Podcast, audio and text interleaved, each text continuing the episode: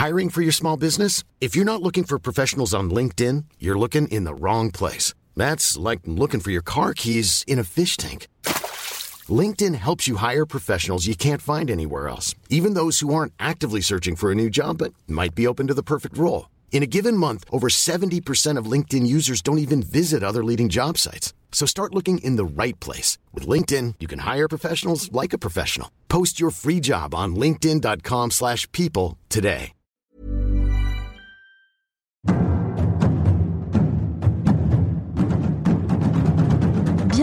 Dans Mystère d'ici, la série secrète de 20 minutes, guide, historien, conteur, vous narre récits et légendes de nos régions – pour ce nouvel épisode, découvrons l'abbé des Forges, chanoine de la collégiale Sainte-Croix à Étampes.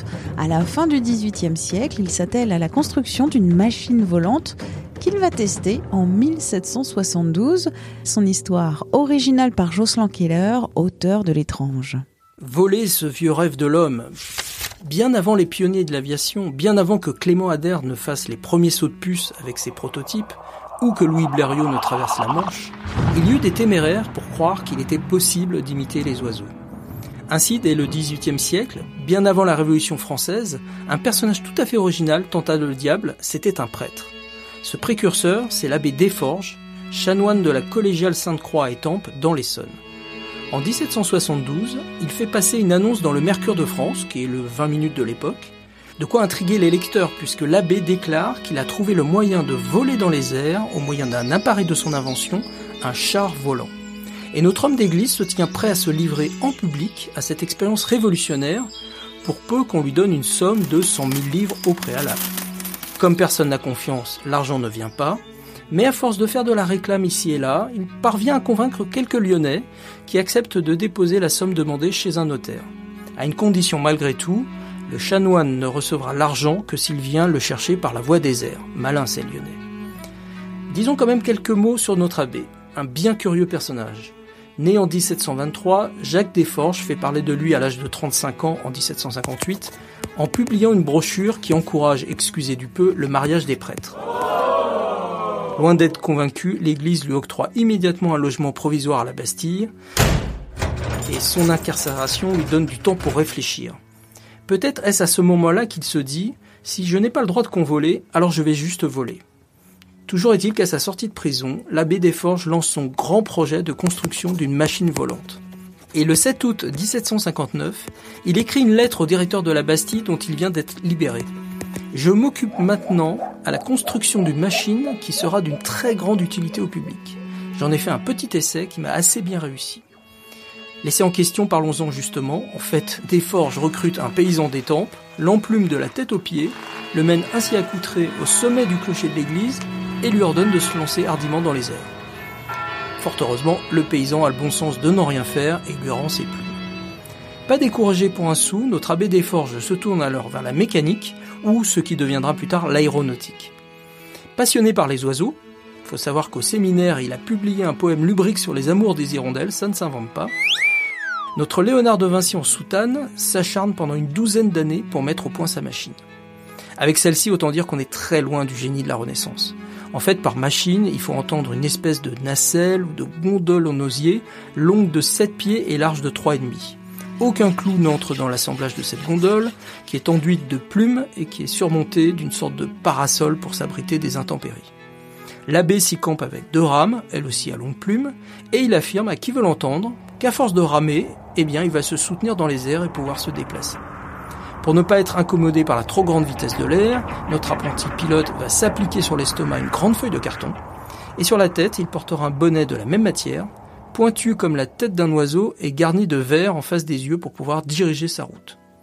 Le chanoine promet même de pouvoir faire 30 lieues à l'heure, soit 120 km environ. Il raconte que dans certains pays étrangers, on s'attend le voir débarquer d'un jour à l'autre. Bref, avant même d'avoir décollé, l'abbé des Forges invente déjà sa réputation d'intrépide explorateur aérien. Le jour 10, c'est l'effervescence. Une partie de la population des temples s'est rassemblée pour assister au spectacle.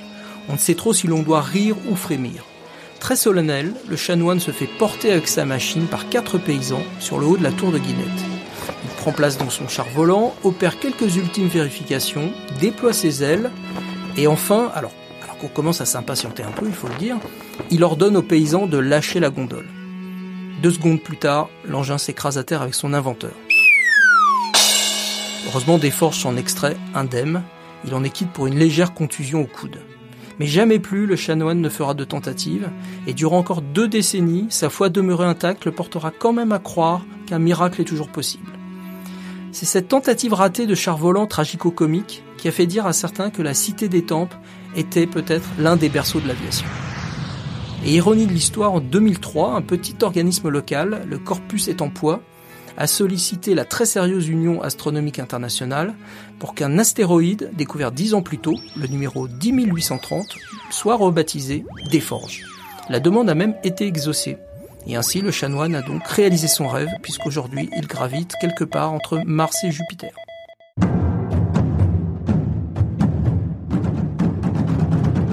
L'histoire de l'abbé volant, un épisode Thibaut Girardet, réalisation Anne-Laetitia Béraud. Rendez-vous très bientôt pour une nouvelle histoire. Mystère d'ici, c'est une série du podcast L'été dans vos oreilles.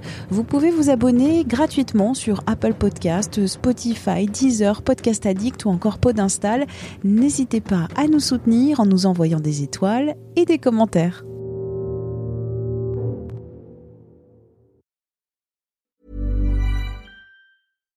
When you make decisions for your company, you look for the no-brainers. And if you have a lot of mailing to do, stamps.com is the ultimate no-brainer. It streamlines your processes to make your business more efficient, which makes you less busy.